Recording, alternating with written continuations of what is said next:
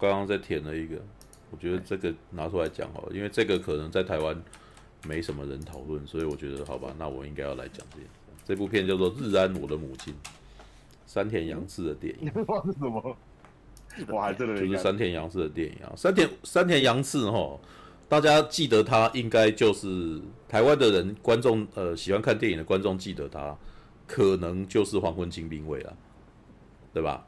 然后再来就是什么《引见鬼爪》《武士的一分》啊，大概在那二零零零年代初期，呃，日本的武士片可能因为末代武士的那个什么，在美国。红了，所以日本那边也突然间很多武士片拍出来这样子，然后山田洋次那个时候也拍了《黄昏清明卫》，然后推来台湾，然后大家很喜欢这样子，对，然后可是呢，大大家接下来就忘了他，对，对，但是山田洋次我真的是蛮喜欢他的电影的，就是，他的电影基本上是因为他今年九十岁了，对，然后他的电影吼，其实。他其实拍的电影是非常温情的，对，他以前是拍《男人真命苦》系列的啊，对，然后后来大概在这三武士三部曲之后，他继续拍的就是拍了一系列的《家族真命苦》系列，然后还有什么《东京家族》，然后前几年还有一部《电影之神》，哦，然后今年这一部就是《日安我的母亲》这样子，对，好吧，就是没有人知道他哈，所以我就要，所以我就要来介绍他。呃，那个、那个、那个，我先去直播一下明天的东西，我待会再回来。好啊，OK，All right，OK。那没有，因为明天是光剑日啊。明天是光剑日，因为山田洋次呀，活动太多。哦，因为三天央视，嗯，因为明天好像会下雨。今天已经下雨了，对啊。对啊，已经下雨了。对，不过不知道马大是不是风雨无阻。好，好，我那我我我两我的我我的活动场，我这两个活动场又风雨无阻，不大，不怕，完全不怕下雨，完全不用担心。好，雨中的啊，因为我明天还要玩那个亚亚洲大连线，就是会有跟新加坡、香港、日本、菲律宾、马来西亚的同号做大连线，嗯，对吧？All right，好，那我先去直播一下哈，那个我待会我待会再回来，哈，OK，OK，好，好，你们先聊记忆队长，好，拜拜。待会见，待会见。我要先介绍山田洋次，因为那个啥，等到最后再来，等到最后再来讲山田洋次，可能大一来我也没力气了，然后大家也都睡了，这样。我现我就是要趁现在你们都还清醒的时候来讲这个人，对，要不然的话可能就没那个。但是山田洋次其实如果在日本的话，几乎呃不会无，几乎是无人不知、无人不晓了，是吧？我觉得如果以地位来讲，他可能有点类似台湾的。李行这样子的导演了，对，九十岁的导演了，所以他其实是从那个什么六零年代就开始拍电影的人，对啊，好吧，那哦，念一下山田洋次的介绍啊，山田洋次日本电影知名导演，大阪府丰州市出身啊，他是大阪人呢，哇，东京大学毕业是精英啊，现任日本文化厅日本艺术院区呃会员，财团法人啊，岩崎知弘纪念事业馆。团理事长，关西大学文学研究所与立命馆大学影像学院客座教授。哦，那看一下他的作品哦。对，那个家族、故乡、幸福的黄手帕、远山的呼唤，这些事实上在台湾都比较不好找啊。对他，你看他最有名的就是二零零二年的《黄昏清兵卫》，那一年就差不多就是那个末代武士那一年了。对。然后再来就是他的武士三部曲啊，《引见鬼爪》跟《武士的一分》这两部哈，《引见鬼爪》在台湾哈，我没有看到发行，对，可能是因为它里面的那个什么演员啊，可能是台湾这边人没有特别熟的，你知道吧？永濑正敏，永濑正敏其实也算有名的啊，什么松隆子啊，最奇怪怎么在台湾没有没有代理，你知道吧？对，然后呢，《武士的一分》就有人代理了，因为《武士的一分》是木村拓哉演的，对。就如果记得没错的话，对，木村拓哉主演，对，然后呢就没有然后了，然后接下来山田洋次的电影就变成比较没人知道，有啦，《东京家族》其实有有在台湾上啊，对，可是其实呃山田洋次他合作的那个演员其实都会有一个长久合作，你知道，像他这一这一部《东京家族》啊，就是下川结衣啊、妻夫木聪啊、苍井优啊。然后音乐呢还是九十让，接下来呢他所拍的接下来一部电影啊，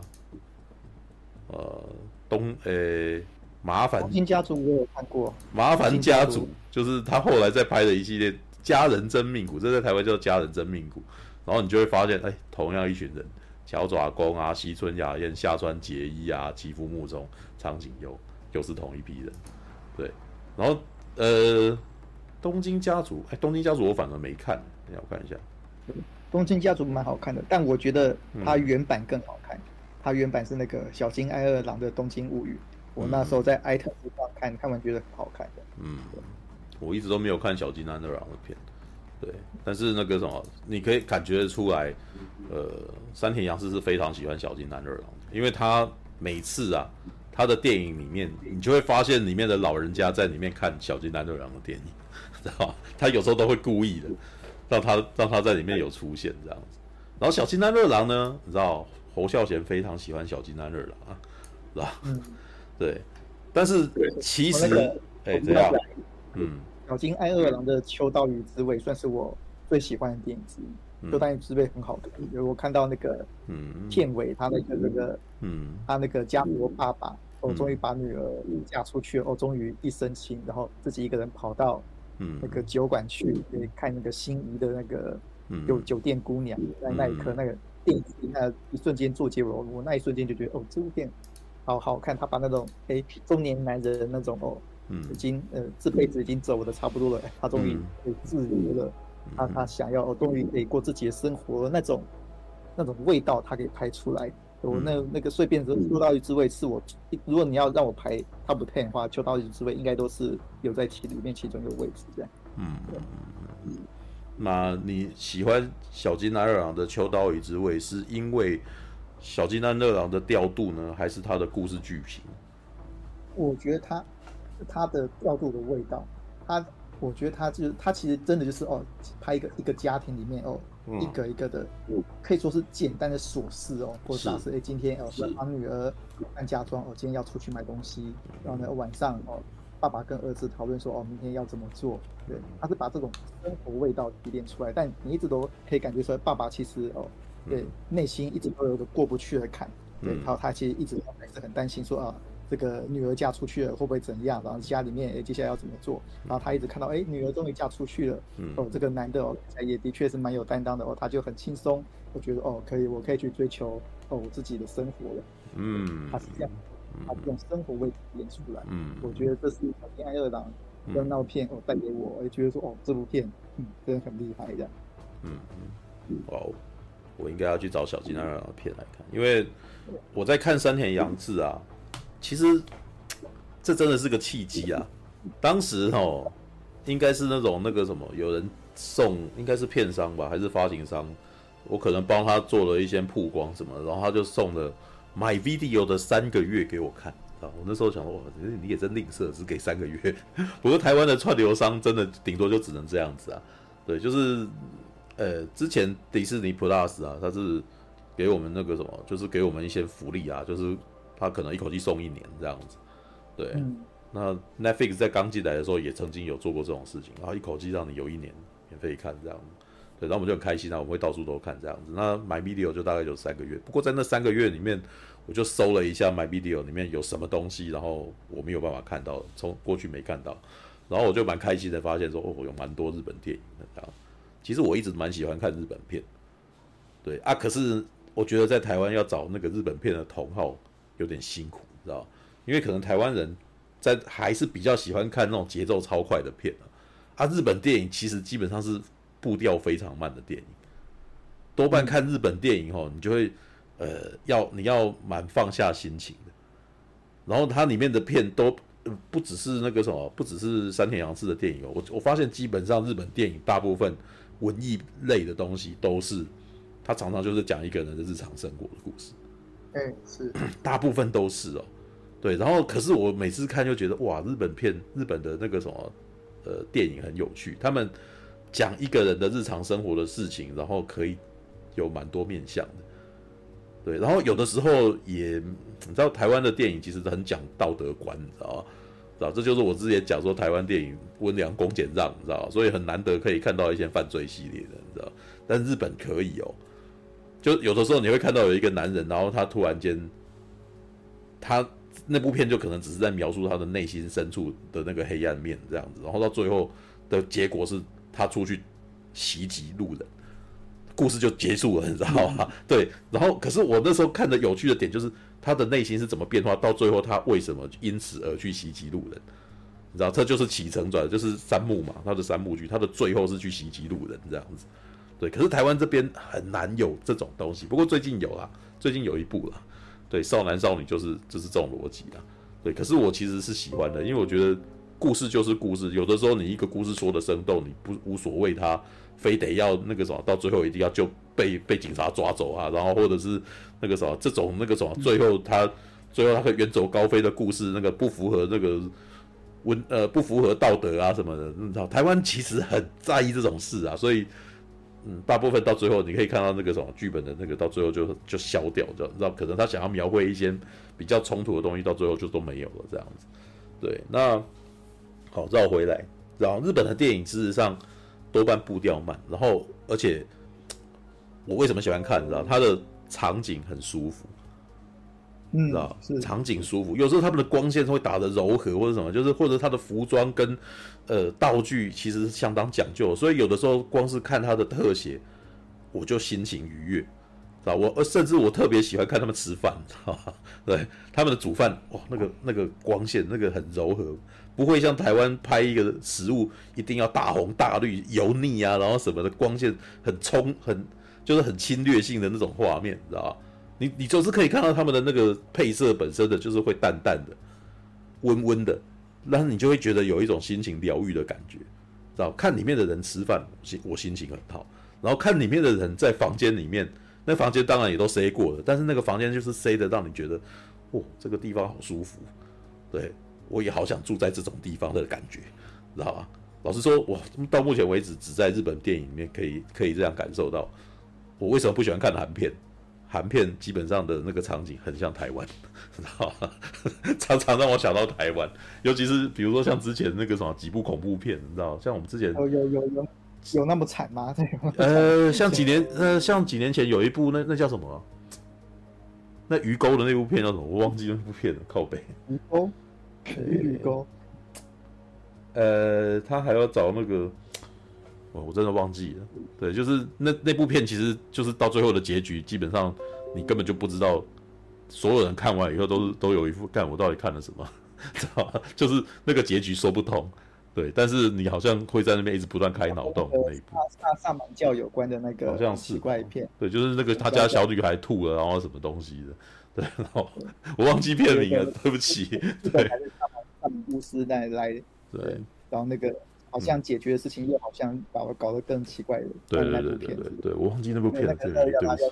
对，那个我也不那个不是那部片吼的那个乡下吼，就真的很像我们以前过年回家的时候，呃，到乡下，然后一辆卡车这样过去，然后那个环境，哎，干台湾，原来原来谈谈跟台湾这么像啊的那种感觉，你知道吗？好吧，那可是日本真的不一样啊。知道日，我觉得日本可能，呃，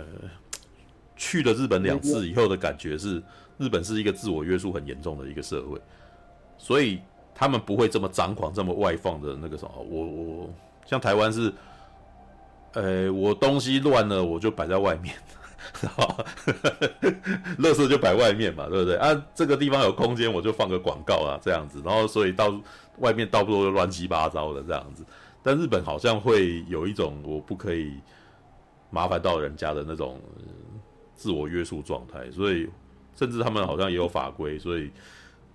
就不会有广告，你知道，就是他们的广告其实被约束到，所以你会看到他们的房间都干干净净。虽然有的，虽然有的时候这也不一定是好事，有的时候我会觉得那个地方有点反乌托邦的味道，知道吗？对，但是好啦，对，但是。把这东西飘开来，就是日本的电影本身，他们的场景跟道具，你可以感觉出来，制作制作单位是在上面用了很大的心力，知道？就是他们的那个什么执着跟他们的那个什么呃偏执吧，你知道？就是我有时候都跟人家讨论说，我都觉得日本是全民皆宅宅的一个社会，知道？他们每个人脑洞都可以开到特别大，知道？所以他们。知道？他就是他们职人文化吧，所以他们比如说那个啥煮饭的人就一定要煮的超厉害的，就就是应该是煮的那个每一个细节都要顾到的那种那种状态，知道？我甚至还听到有一个人说法是说，那个日本的社会哦，一个倒垃圾的人，他们就好像感觉起来会全心全意的处理你丢掉的那包垃圾的感觉，知道？对，哦，对啊，米莎讲的那部片叫做《哭声》，哭声啊，对，是，对。我是说，哭声里面的乡下，就是每次就让我想到，哦，像是那种后里啊、丰原啊 的那种感觉，你知道吗？一辆小发财车，对 啊，怎样？对，就是想起以前也是有去那个南韩旅游过一次，嗯、那时候也是觉得说，哦，南韩的那个公共厕所跟台湾的公共厕所蛮像的，对。对啊。但是日本的就是会有点不一样，的确是，的确是。我我觉得日本日本的文化跟。华人的社会真的有一股有一点差距，他们有他们自己的那种奇怪的偏执世界，这样好啦。不过，呃，但是哦，好了，多说一点没关系啦。就是我觉得有时候日本片就是对我有一种特别的吸引力，因为它里面的人跟我们看起来很接近，你知道吗？绝对不是金发碧眼的样子吧，对不对？但是呢，又不太像，知道。他们的有时候他们的服装造型跟他们的呃人设都会有一种在告诉我说，哎、我们其实也可以活得很体面的感觉，知道吗？你不觉得吗？他们的中年人穿的那个衣服就会让我觉得，哦，他看起来很有品味，耶。对不对？那他们老年人，对他们老年人出门是不会随便穿一个什么“福星宫”三个字的 T 恤出门，他们是绝对不会穿，他们绝对是正装出门。对，有有的时候看他们的中年人穿的衣服，就说：“哎，没想到中年人可以穿成这样，而不是奶咖 Polo 衫而已。”你知道吗？就是，也就是说，他其实有时候他们的人设跟他们的造型是给我示给我一种示范，你知道吗？就是我们黄种人也可以活得很体面，也可以。也可以过得很时尚，你知道吗？对，而不是好像好像只有金发碧眼的人可以穿的那么有型这样子的感觉啊，知道吧？当然了，我们自己配不是。当然我，我得说，我有的时候也是，我像我现在穿这样，其实也是一种一种在看他们的电影，然后抄袭自己的感觉啊。好，然后讲讲了老半天啊。我也是，我像我现在穿这样，其实也是。哎，我听到我自己的声音了。从从。从那个什么大侠的那个喇叭里面听到，OK，好啦，啊、好，就在这一种情况底下，我我在描绘我为什么喜欢看日本电影。那看山田洋次的片呢？老实说是一种，你如果今天吃完饭，心这个睡前看一部山田洋次的电影，我敢保证你心情会很好，知道？当然不是武士三部曲，是武士三部曲后面拍的那几部《东京家族》啊，然后《家人真命苦》啊这类的东西。然后呢，我刚刚会特别问大侠小津安二郎的事情，就是因为我没有看过小津安二郎，但是山田洋次的电影，我其实是很想知道他跟小津安二郎的那个什么有多接近，你知道吗？像，嗯、像那你你应该也喜欢四肢愈合的一些片吧？我喜欢四肢愈合的电影，但是呢，是枝裕和的电影哦，给我一种。他心情不太好，知道吗？他老是想要讲一些让我看完心情不是很好的事。对，他也有他也有拍过那个，嗯，像他今年那个 Netflix 那个那个短剧那个剧情就还蛮暖心的，那个什么五 G 家的料理人，那个就非常暖心的。对，像那个呃，可能是受小金安二郎影响更重的人，对，很多人都是将他好。那好做，好，那我来描绘一下山田洋次跟小金安二郎，呃，不，跟那个是枝裕和不一样的地方好了。是枝裕和呢，他悲天悯人，你知道，所以他的故事里面的人呢，都或多或少有点阴暗面。然后他们的电影，他的电影的角色，往往在前面三十分钟到一个小时左右是开心的过日子的，但是接下来通常都会急转直下到。你你看起来会觉得有点伤痛，或者是你觉得有点怜悯他们啊？怎么这样子的那种感觉哦？然后呢？呃，这这当然是我自己看，我我没有全部看是枝裕和的片啊，但是我每次看他的片，我都会觉得他关怀是他在关怀那个什么社会哈、哦，关怀得很用力，知道吗？对。但是山田洋次呢？山田洋次也在关怀社会，但是山田洋次。比较用呃比较愿意用幽默的方式或者是可爱的方法来让观众开心一点，啊，所以我每次看山田洋次的片，我都觉得心情很好。然后，呃，他基本上在东京家族之后，接下来拍了一系列的家族真命苦系列，哈。老实说，我觉得他很像情景喜剧，知道？他基本上就是一家呃三代同堂的故事，就家里面有那个爷爷奶奶，然后爷爷奶奶住在楼上，然后呢，接下来等一下我要看一下这个，对，让我让我让我哦，家人真命苦，呃。对不起，让我让我今天好像断线的有点严重，嗯，就连 Discord 都有点卡了，Discord 有点卡。哦，啊，我今天，因为我就就因为我凌晨有到工作室啊，嗯、那个工作室那个网络是有点断断续续的，是真的的，嗯，要不还是要不要检查一下的？嗯，现在检查是解决不了问题的，难道我要拍打他一下吗？通常，对，来买一包乖乖。对，那个那个只能够明，那个基本上只能够明天打电话去骂人了。然后我们去调整一下就好了。我其实都一直在怀疑他们根本就是时间到了就把它弄比较不比较烂。然后接下来就跟你说他，我我骂了就把它调回来，然后说，哎，最近那个啥，呃，你们那边有点有点问题，我已经调整好了。但是什么问题不知道，我都不知道他们到底发生什么问题，很讨厌，你知道？好吧，好啦，我看一下啊，西村。好，诶、他们基本上呢，电影基本上都是几乎都是同一批人哦。然后那个啥，他们家可能通常都是有爷爷奶奶，然后接着家里面有一个孩子，然后长子哦都是西村雅彦演的。然后呢，就会有一个二女儿，那二女儿那个是在外面工作，然后当会计师。然后接下来还有一个三儿子，三儿子就是妻夫木聪，你知道？连续拍三部电影都是这家人的故事。然后每一次呢。通常都在讲这一家人发生的生活小事，然后呢，有的时候那些生活小事都有点笨，你知道，就是可能会突然间，像第一集的故事是爷爷回到家里面，然后回到家里面那个问奶奶说：“哎呀，那个什么，我好久没有送你东西了，你可不可以送个东西？那个什么，你你可以讲一下啊，哦，我送个东西给你。”结果奶奶提出来的要求是：“我希望你可以跟我离婚。”然后接下来的故事就是这一家人，本来是那种好像都是过得很开心啊，过得很幸福的这一家人，突然间就轩然大波，不知道为什么奶奶突然间想要跟爷爷离婚，然后爷爷就开始生闷气，然后就觉得自己是不是那个什么，觉得自己被抛弃了，然后就开始发脾气啊，然后讲话就那个，然后接接下来的家人呢，从不是很从不是很在意，觉得这只是开玩笑，到后来发现。妈妈好像奶奶好像是认真的，然后开始紧张起来，然后大家突然间开始革命啊，就是吓到啊，然后接下来可能又在那边，呃，妈妈你怎么可以这样子啊什么，然后就就吵了起来这样子，然后一家人在家里边闹啊，对，然后到最后的结论其实只是奶奶，呃，在这一辈子，他就觉得说他这一辈子其实也家里面孩子也被养大了哦，然后。他终于可以做点他自己的事，哎，很有趣哦。那个爷爷在家里面在看的就是小津安二郎的电影，他在家一个人在二楼就看小津安二郎那一部片，你知道吗？可能就是很像那个、啊，嗯，就很就很像那个秋刀鱼之味的。对啊，然后他看完了以后有点感慨，然后就跟奶奶说：“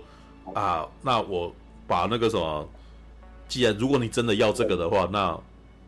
我我就签了这样子。”我就签了，然后有点不好意思的说，虽然那个什么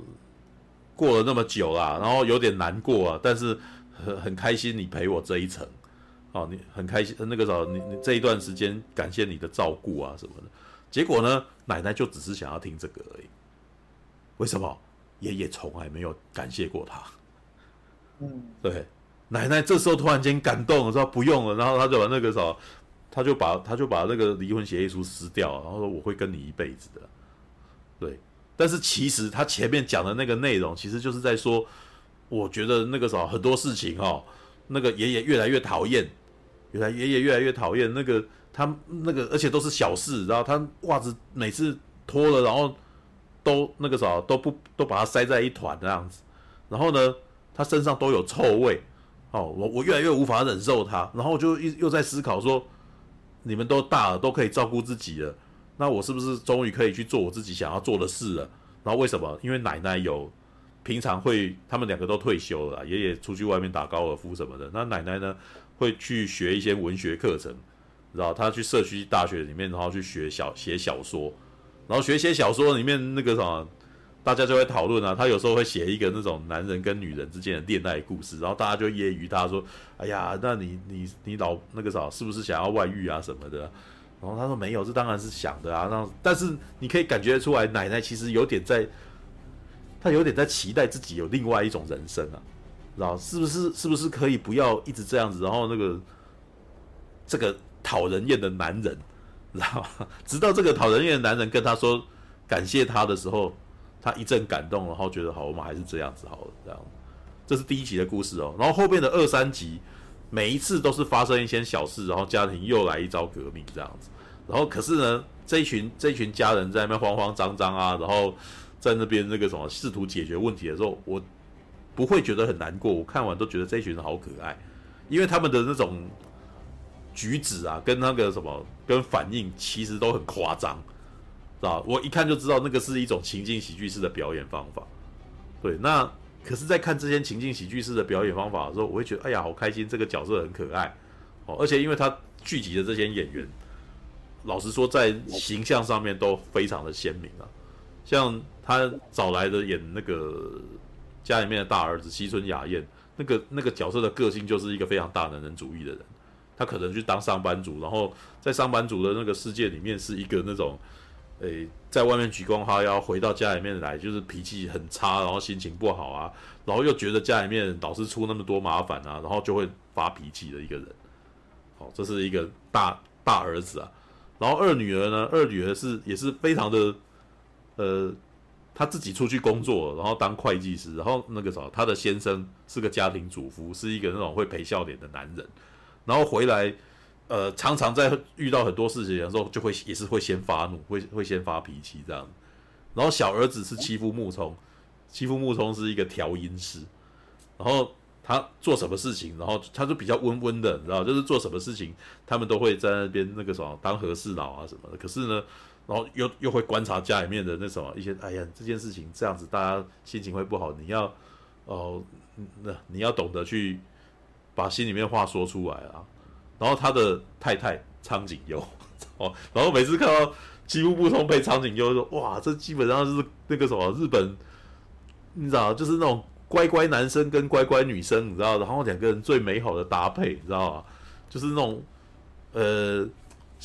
苍井优是那种日本那个什么，你就会看到哇，我家里面要是有这个媳妇，真的是太赞了，然后又漂亮又乖，然后然后他的工作还是个护，还是一个护理师这样子。然后每次呢，就是基本上在看这家人发生什么事情这样子。好，那这部片这个系列拍了三集之后，他接下来再拍了《电影之神》，是吧？《电影之神》事实上的故事，你会发现那个人设也是差不多的，一个家庭，然后他家里面的那个什么女儿就在外面当，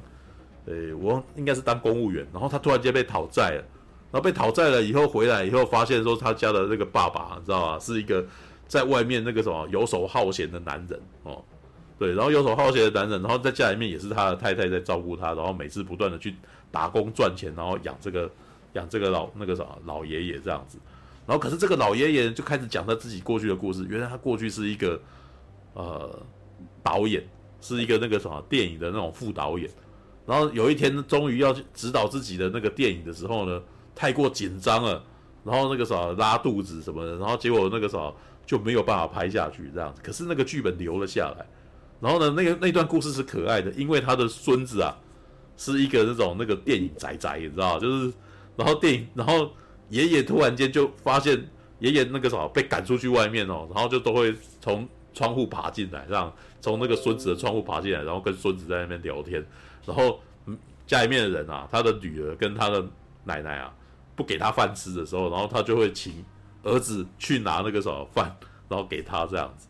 然后呢，他们在聊天的时候就会发现，哎，孙子竟然跟爷爷是有有话题的，有对话可以讲的。然后，然后那个什么，他们就开始拿出他爷爷的剧本，然后儿子就孙子就开始在那边，我们用现在的语言来重新写你这个剧本吧。你这个剧本基本上太老派了，这个现在的人不会这样讲话，我们我们改这个词这样子。对，然后这个剧本后来拿去投比赛，然后结果就还中了这样子。对，那这个故事其实是哇很温馨啊，也很也很浪漫。然后我我看到爷爷跟孙子两个人竟然有话题，然后就还还觉得哇这很感人这样子。对，然后那时候看的时候就觉得哇，山田洋次好懂得讲一个故事，你知道就好，但是他提供的故事是一个非常理想的故事，你知道一般的家庭其实很难有这样子的孙子跟那个爷爷，然后有共同话题什么，然后可以共同成就一件事情这样子。嗯，我们刚刚那个停的时候，就是我跟那个他们有聊到嘛，像那个我有看到留言里面说啊，有人反映说哦，他那个喜欢看日本动画，但是看日本的电影会会睡着这样。对，我觉得哦，这有点因为某些种上，我觉得那个日本其实也是一个很多面向的社会啊。嗯，对，嗯，对，日本的电影跟日本的动画，对它呈现刚好是哦两种、三种哦不同日本民族这个哇，他们完全这种完全不同面向的。如果说你觉得你你觉得你喜欢哦日本这个文化、日本这个世界，那其实你应该哦或许应该不只是哦是看动画。而是哦，可以说哦，可以多多多摄取日本这个这个世界哦，它各各个不同面向的，说不定对，你看他们的电影，你看他们的动画，你看他们的综艺节目，三个东西的风风格其实是差非常多的。他们并不是说哦哦，因为是日本，所以三个东西都一样风格。我觉得呃，我觉得说哦，如果你喜欢日本话，其实是可以考虑是多多多多多尝品尝一下日本这个文化里面它各个不同面向，我觉得是或许是更好的。的一个尝试这样的，嗯，其实日本动画跟日本电影完全是不同挂的，连人都不一样，是，是吧？而且，呃，我觉得啦，这个之前我其实就有研究过了，你知道，动画是一种减少的艺术，但电影却是一直走一种增加的艺术，知道？所以你知道，你有台湾人也是啊，台湾你看他们拍电影，台湾的新浪潮拍电影，他们是很喜欢录影摄影机摆在那边，然后一直不断的，一直一直不断的 rolling。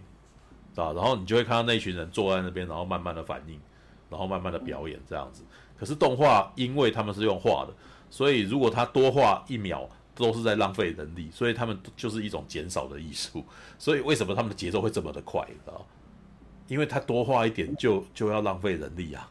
对，可是表演跟电影，他们那个什么 rolling，知道录下来，他们可能会觉得这个。这个表演的部分可能要再多呈现一点表演，然后讯息才比较充分，然后观众才比较能够理解，你知道吧？对，所以就会造成电影的步调慢，但动画的步调快的这种情形。对，那没有，但我觉得他们算是分的还明显的。像有时候台湾会看到一些国片。是那种哦，拍的很不好的那种商业片，号称商业片，那种就是一整部片就是很综艺的风格，或是很廉价偶像剧的风格。嗯，但是哦，日本就是会会分得很清楚，对，综艺综艺风格就是综艺风格，嗯，对，然后电影风格就是电影风格，然后动画就是动画的。它这种，诶诶，这种你可以说是壁垒壁垒壁垒分明吗？也是，但也可以说是每一个各个专精都在做自己最专精的事情，他们不会随便做。随便做其他类型的东西，这也这也是他们的一个特点，这样。你也可以这么说啦，他们不轻易跨界，对。但是这几年来也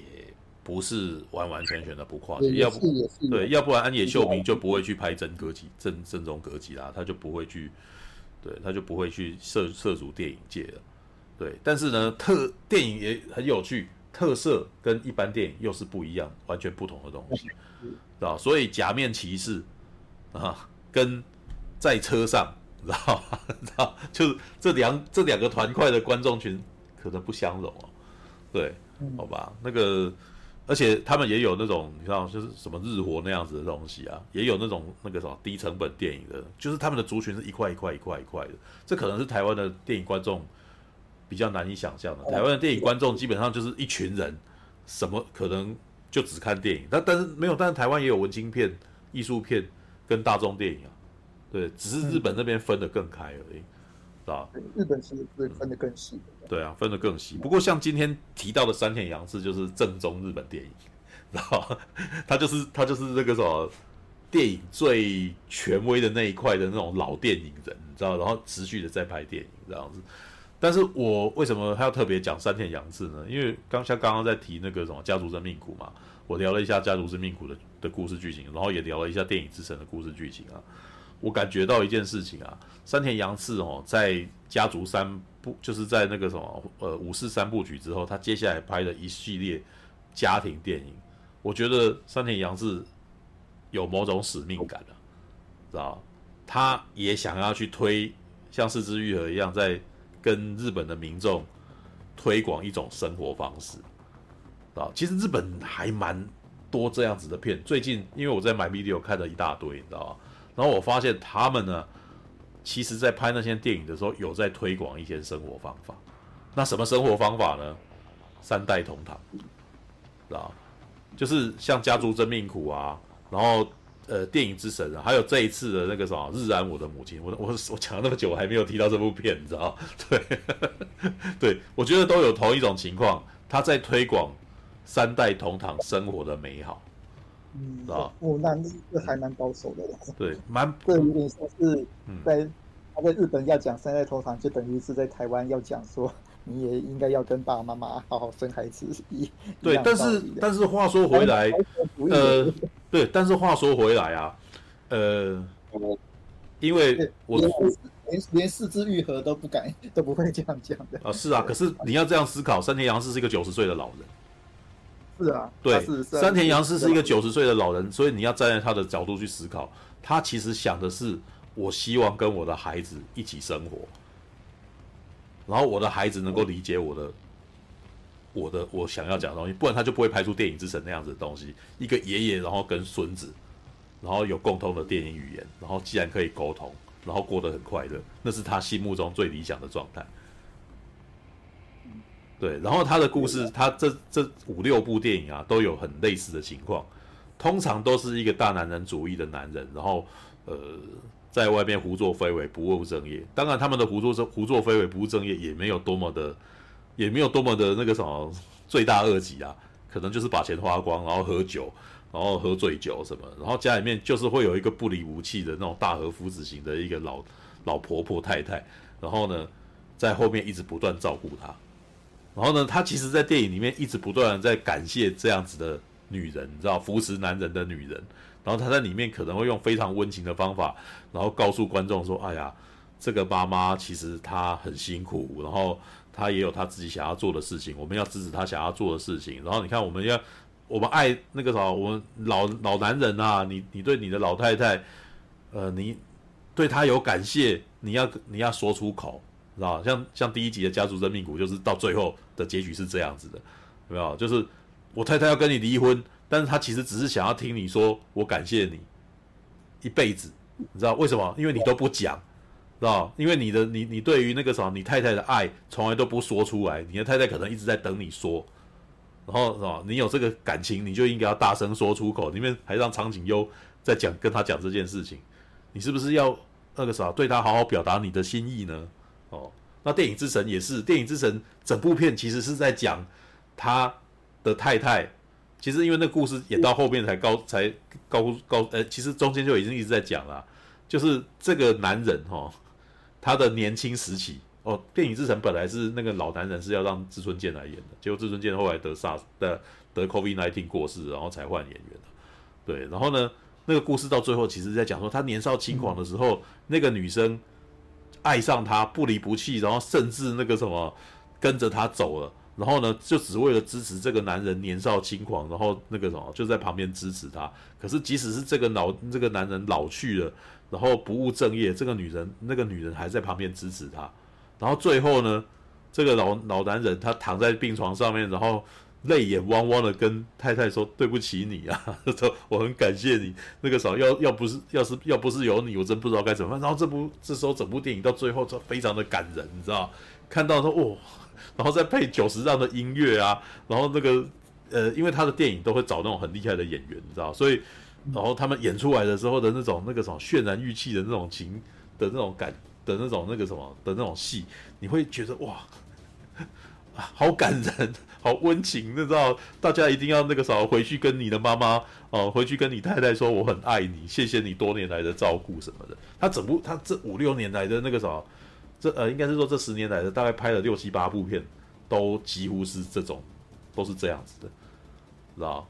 包含这一次的《日安我的母亲》呢，对。那不过在这一次《日安我的母亲》哈，有一点点那么不一样了。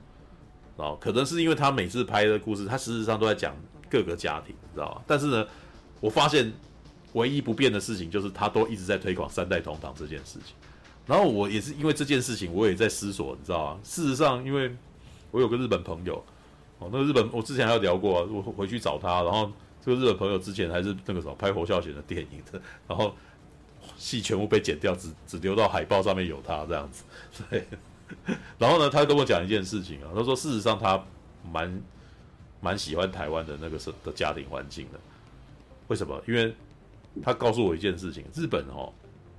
其实是比较现在的日本是比较没有三代同堂的观念，啊，孩子成年了就出去了，出去以后很很多人都不回来了，就他们可能自己组建家庭啊什么，然后或者也很多人不组建家庭就在那边。可能他们就是租房子租租租的那个数十年，但是也很少会回去，除非自己本身没有办法生存，他们可能就会回去移情这样子。但是回去移情也会被人家讲，会被人家讲话啊，是吧？也就是事实上，我观察这件事情就会发现哦，因为因为也看了一些那种像是类似跟拍到你家那样子的那种，他每次都会在讲一些那种他们在路上随机抓人啊，问他们的家庭情况啊，然后我发现其实有很多共同点，你知道都不回。同几乎很少三代同堂的，知道？偶偶尔会家里面经济有问题才会回去靠，还是回去啊？可是呢，爸爸妈妈他们也常常会有那种孩子大了以后，然后他们或者是他太太先生过世以后，他们会再再娶再嫁，啊，可能会有第二春，五六十岁再结婚的也所在多有，你知道，还蛮多这种情形的。就是他们其实没有那种老了以后就不该再谈恋爱啊或者什么的那种的价值观，没有这种事。他们大概六七十岁还是会再找一个人，然后会会在一块这样子。然后有的时候不一定结婚，但是可能就住在一起的这样子。All right，那所以我那时候才看了才发现，哇，山田洋次才在推三代同堂这件事情。其实呢，跟日本的高龄化社会，还有那个什么日本的那个什么不婚啊，日本的那个什么年轻世代不婚。是有点关系的，他其实可能是一直不断的那个什么在推广说，那既然这样子的话，我们为什么不住在一块？然后他其实一直在缅怀以前那种昭和时代，你知道吧？大家那个什么人情味很重啊，然后那个什么家里面那个妈妈、爸、儿子啊都在这样子，然后出去工作回来互相照顾的这种心情，知道吗？的这种概念呢？好，那。我大概可以讲，开始讲到这部片了，你知道？对，他这一对，四肢愈合，四肢愈合感觉是支那个支援那个多元成家的，对。他们两个看到四肢愈合的四肢愈合的概念不是亲情，呃，不是血亲这件事情。四肢愈合的概念是一群边缘人可以一起组建在一块生活，可以一起聚在一起生活。而且这个概念其实也不是从小偷家族才有，因为像。我昨天那个时候也是心之所至，在看了一次，在看了一部四肢愈合的电影，那一部叫做《花之武士》，时代剧，嗯，对。然后《花之武士》是冈田呃冈田准一吧？哎，对，冈田准一跟那个什么香川照之他们演的。然后那故事其实也是很类似的。他虽然是跑到时代，呃，虽然是跑到江户时代，但是故事的内容是在讲，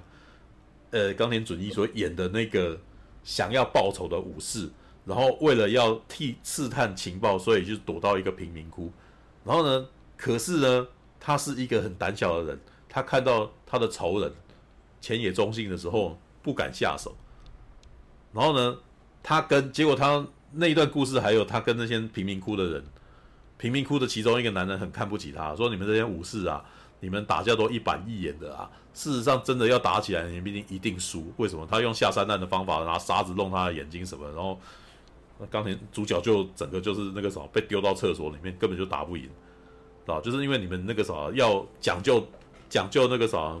正面对决，然后不能够讨假包，然后于是到最后你们可能连市井村夫都打不过，你知道？就因为是在江户时代，就是那个时候武士基本上已经没有生存的意义，没有存在的意义了。可是武士很多很穷，因为没有工作，对，就是而且武士又不能随便转职。然后这个其实这部片其实在探讨武士存在的意义，但是呢，他在里面也二零零六年的电影哦，就已经在讲多元成家这件事情了。因为他到最后，他其实喜欢上这一群贫民窟的这一群，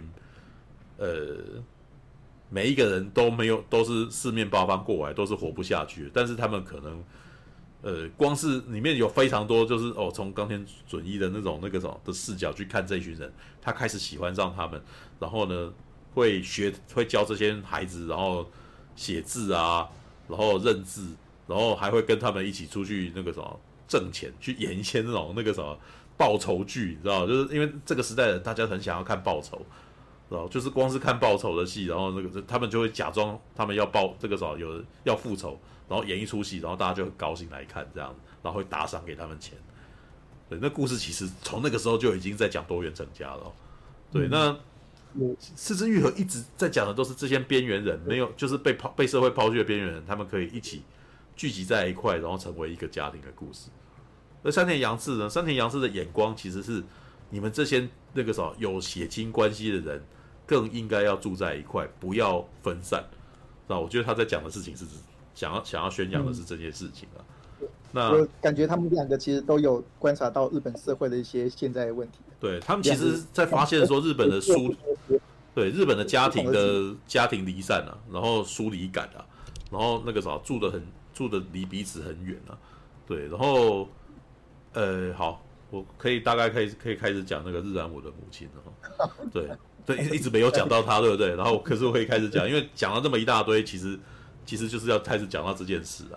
对，他这次找大泉洋来来演那个什么男主角，其实呢，大泉洋哈，他的他的那个什么人设风格，就有点像是那个《家族真命苦》里面的大儿子跟那个什么三儿子聚那个什么的合体，你知道，很像是西村雅彦哦，这种脾气不好的男人，大男人。然后跟那个欺负木聪这种那个什么心思比较那个什么细腻，然后那个什么又比较温和的人，然后结合在一块的故事。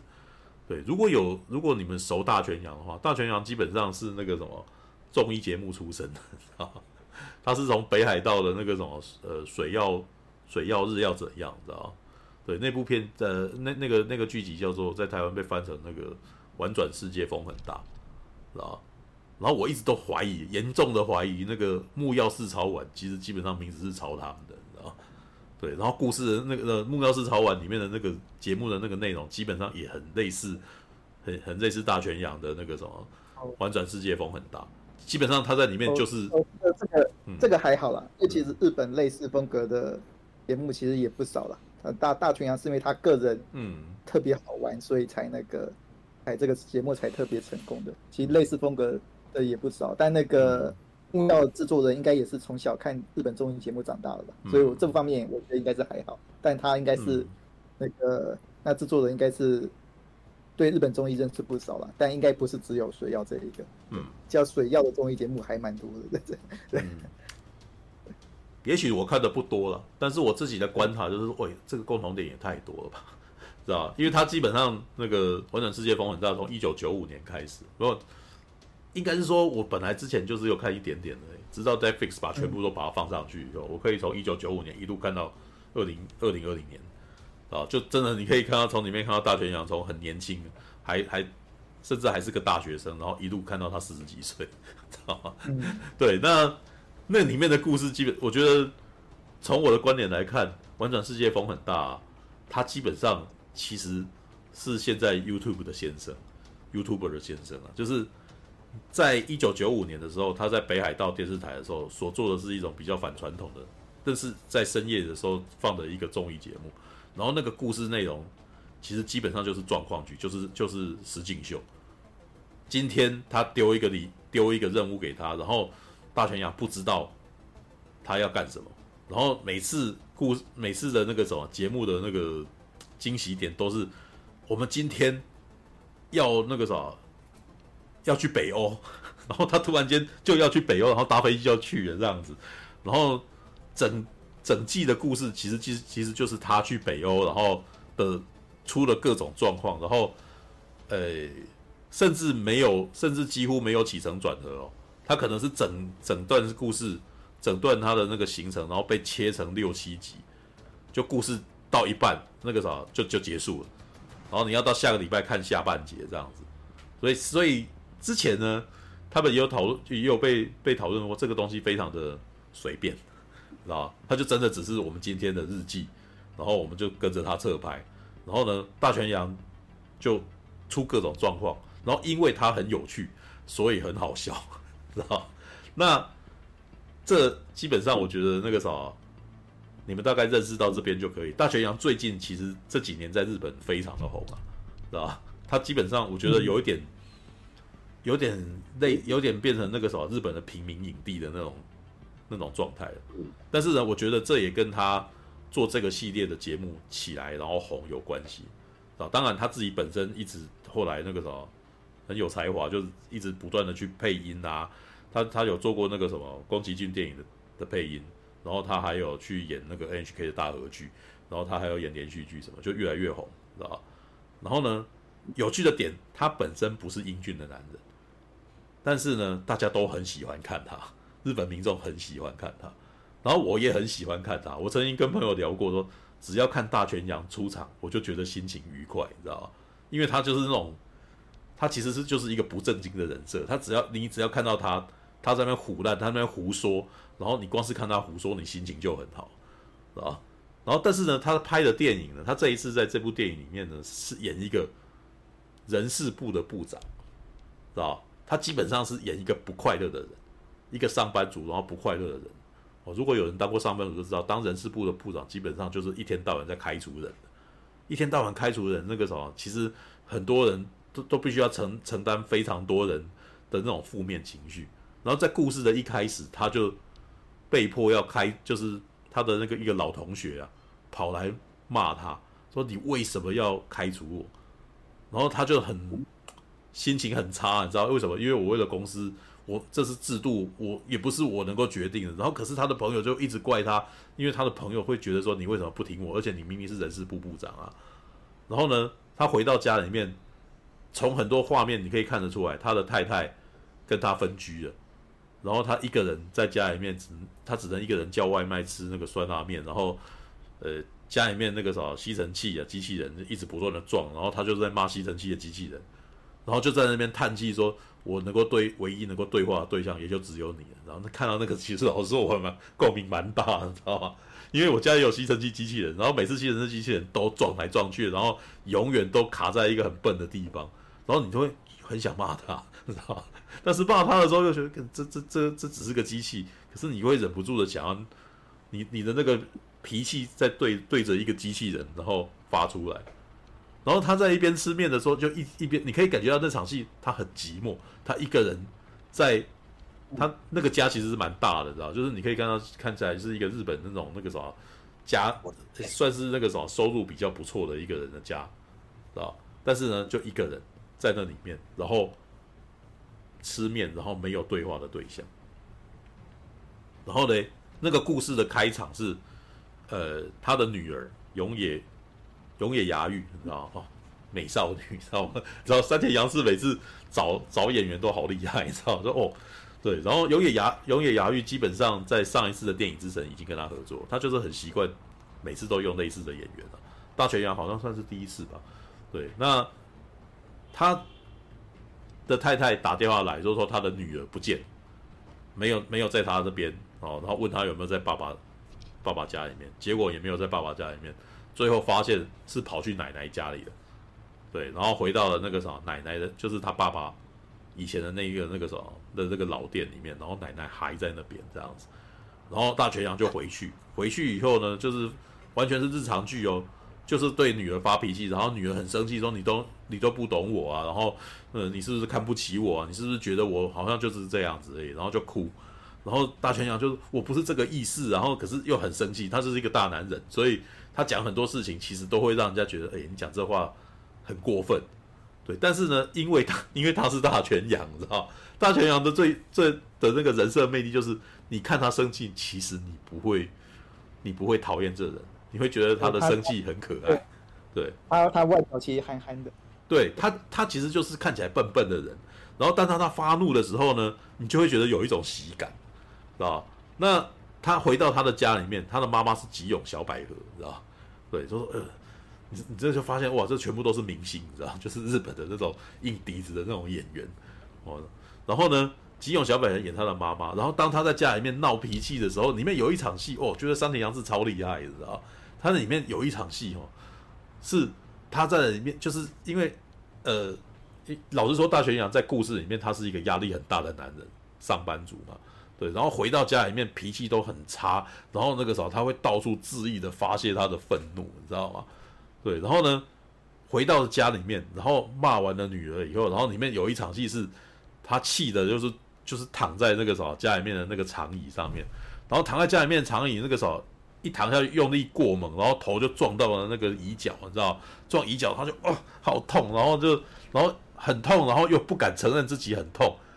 然后就。翻个身，你知道吗？就是觉得没面子，然后翻个身过去。然后这个时候呢，吉永小百合过来拿那个什么，就是一边安慰他说：“哎呀，你不要那么难，那么生气。”然后接下来呢，就开始整理那个一个枕头，你知道，就是一个靠枕，然后塞在他的脖子底下，你知道，塞在他脖子底下的时候，我那时候觉得大泉洋的反应也很可爱。大泉洋的反应是有点恼羞，你知道吗？就 是就是，我觉得那一场戏哈，吉永小百合。因为是演他妈妈，所以在照顾他，他在照顾大泉洋，在照顾他的儿子，知道吧？可是当大泉洋被他照顾的时候，大泉洋突然间就发现说：“我现在很孩子气。”他大概发现了他自己像小孩子一样，知道？因为妈那个他的妈妈处理他的方法像在处理孩子一样，知道？把枕头放在他的那个。在脖子底下说：“哎，你有没有弄痛啊？”然后，然后大泉洋就突然间有点有点害羞，有点害羞，然后就更生气了，就猛，然后然后就靠过来，然后那个时候我就被逗乐，你知道吗？因为那一幕其实就显示了你们这些中年人在上班的时候累积压力回来发脾气，其实基本上你们就跟小孩子一样在闹脾气，知道？呃，吉永小百合所做的这件事情。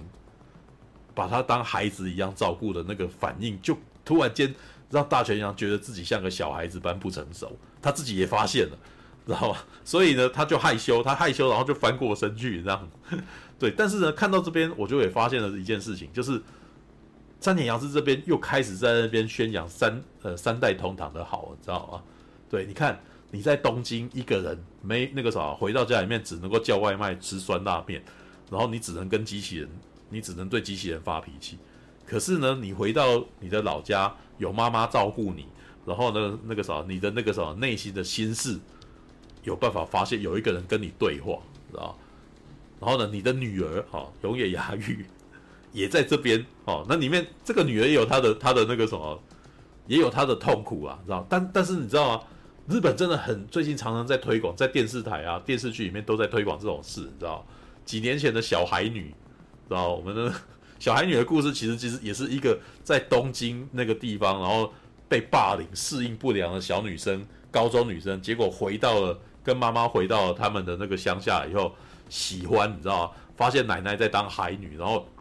觉得当觉得那个什么每天进去水里面去那个什么跟海女那个什么做海女的工作很棒，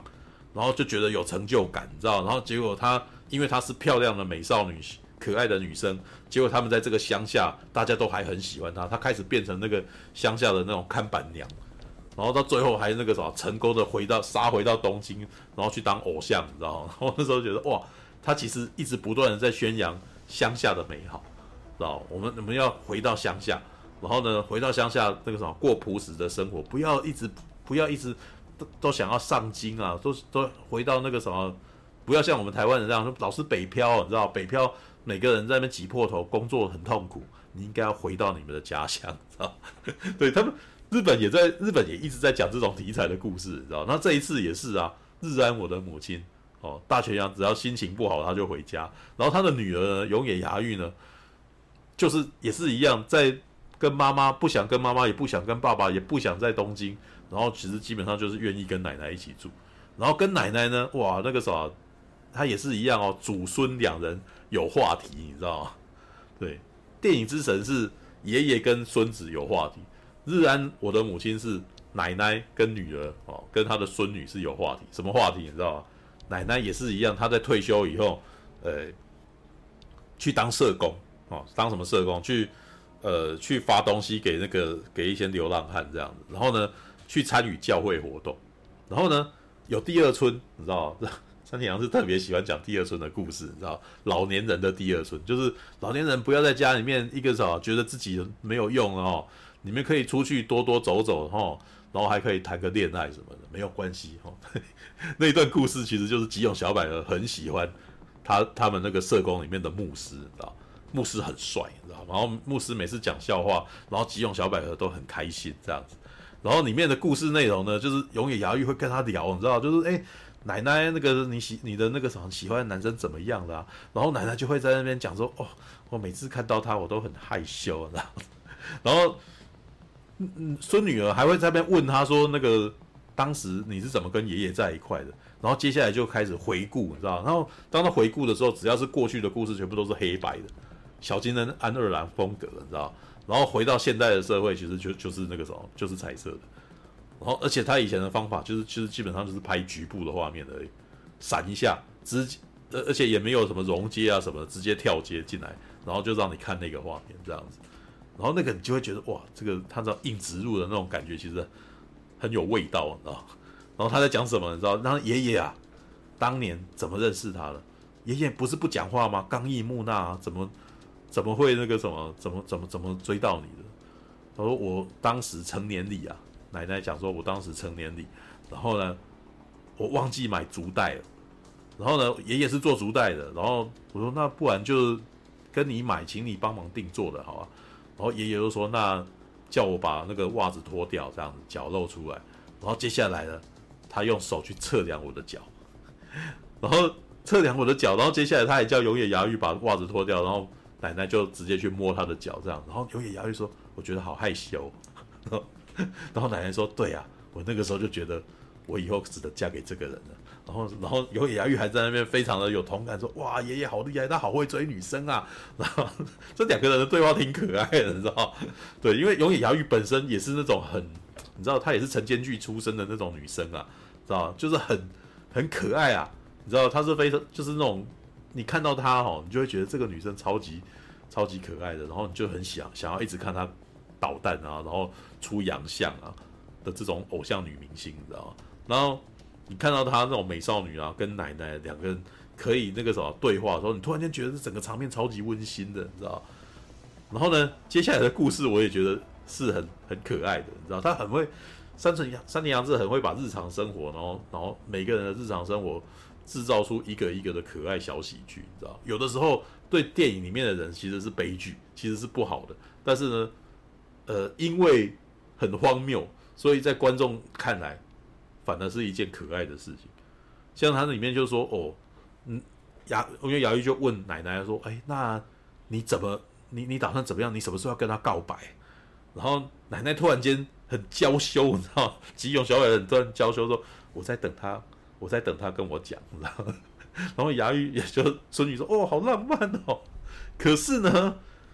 他的那个牧师就一直都不知道这个奶奶在喜欢他，然后所以到最后这个牧这个牧师要调走了，然后这个奶奶突然间就好像哇完全进入失恋的状态，然后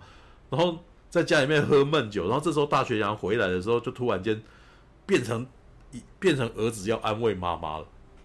然后看到这边的时候又觉得哇那个什么，如果儿子可以跟妈妈讨论妈妈的失恋问题，那。突然间，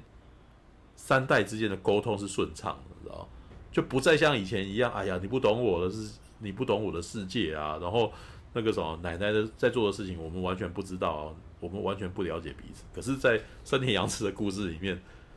祖孙三代住在同一个家里面，然后他们到最后会因为吵架，然后解开来，然后他们可以沟通，知道其实四肢愈合也。有一阵子也在拍这种片，但是是枝裕和的电影常常就是，比如说阿不宽所演的那个爸爸，然后呢，在爸爸在他在他的那个什么爸爸死了之后，哦，阿不宽所演的那个孩子啊，在爸爸死了以后才发现爸爸其实很爱他，然后在上面回忆说爸爸以前曾经带他去哪里，然后他开始会回去带他的小孩，然后想要跟他的孩子开始建立一点关系，这样子的故事，是吧？其实《是枝裕和》在讲的东西都是哦，上一代的男人不愿不会表达自己的情感，然后不知常常都是死了以后，然后儿子才会发现爸爸很爱他，是吧？然后山田洋次呢，其实我觉得他在七八十岁开始拍这些片的时候，其实就是在试图。制造一种粉红泡泡，知道，就是一种很理想的状态。然后呢，但是我觉得他也，他也不在乎这个东西不写实或什么。他在推广一个，你如果看完觉得这件事情很好的话，你何不在自己的家里面也试着这么做呢？知道，我觉得他拍了好几部片都有一点这种概念了，知道？好吧，对，其实我就是因为这样子，所以我。不会，虽然山田洋次在日本好像台湾这边的发行商也老是把山田洋次当成一个电影大师来操作，但是我看他的电影一直都不是那种把他捧在神坛上面看他的感觉，知道？我其实很清楚知道山田洋次他有他想要推的东西，然后他其实也把故事拍得很轻松很简单，然后呢用用上他，其实他都用上了最厉害的演员哦，然后这些演员都是算是跟他长久合作的哦。然后每次音乐也音乐啊，然后那个什么摄影啊，什么都是最高级的。但是呢，他又这这些最高级的人，然后最高级的规格，然后拍一部情境喜剧，然后拍这个情境喜剧让你看完心情很好，然后看完心情很好，哇，三天两次好厉害，我还在看他别的片，对，然后对 对啊，看完心情很好很重要，对啊，对，没有，就是他在制造娱乐给我，然后我在看完这个娱乐，我还我也我也认同他想要推广的那些东西。对，我觉得他现在已经放，他其实现在也没有真的很想要拍那种一定要得奖的片了，知道？嗯，已经到九十岁了，其实已经不是，他其实就在想，他在推广一种他的人生态度跟一种精神生活？其实九十岁蛮老的，对啊。雷利斯考特几岁？雷利斯到八十几岁？八十几啊？对对啊，所以拍，所以那个什么九十岁还能拍电影，那真的很厉害啊！对，也是一样啊。我觉得看山田洋次的片也是那种看一部少一部的那种状态。他如果还愿意拍，我就愿意去看了。对啊，好吧，是枝裕和才六十岁而已啊。对啊，还还还还有三十年了。对，山田洋次基本上是是枝裕和的大前辈，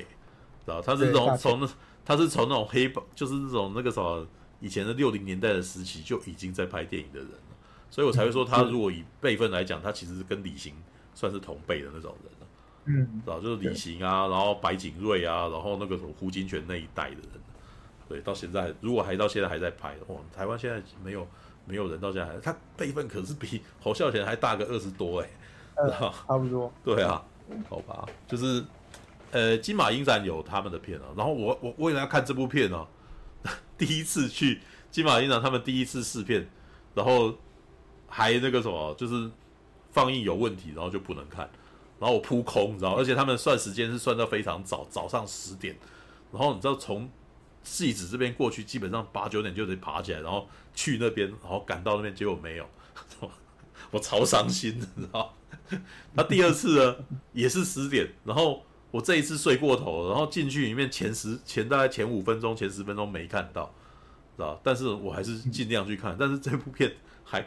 少看十分钟，我还是觉得这部片超好看的，知道？但是呢，它不会是那种哇，你看完是什么经典啊，什么世界上最好看的电影什么？没有没有。他基，我觉得他的那种这这系列的电影基本上都是属于情境日常剧，对。但是这些情境日常剧看完以后，心里面心情很好，暖洋洋的，你知道吗？对，我还希望再多看他的片档的那种感觉。他也没有真的想要讲很很高深的大道理啊，他只是在高呃这部电影到最后的主旨其实是借由吉永小百合讲的，你知道吗？而且我觉得他讲的东西其实是很直白的，吉永小百合。跟大泉洋这个孩子讲啊，因为大泉洋后来就讲说他他辞职了，因为里面 这这也是他的那个什么山田洋次的人生态度，你知道？当上班族做人事部长，整天开除人家不好，知道？你心情也不好，所以不要做。对，为什么要做？你你好像也没有很开心，你也不是你你对这一份事业其实也不是这么的那个什么这么的在乎啊，所以还是变成失业了。然后失业以后回家里面，然后跟妈妈说。我可能那个时候有有一阵子要靠你，然后结果妈妈这个时候不但没有难过，还很开心。然后他说什么呢？他说：“我为什么会想要跟牧师在一起？当然他没有讲的那么白啊。他说：“你知道吗？我活到这把年纪，我生最怕最怕的事情，就是有一天不能动，然后有一天我必须要靠着别人，我才能够过日子。就是我可能躺在那边不能动，然后或者是不良于行啊，然后我生病啊。”然后一想到这样子，我就觉得很伤心、很痛苦，所以我也很希望，也许有一个人可以跟我相依为命啊。他想到的就是这个牧师啊，对。然后现在看到你能够回来，真是太感谢你，你知道吗？我真的就觉得他其实到最后很明白的告诉你，三代同堂很美好，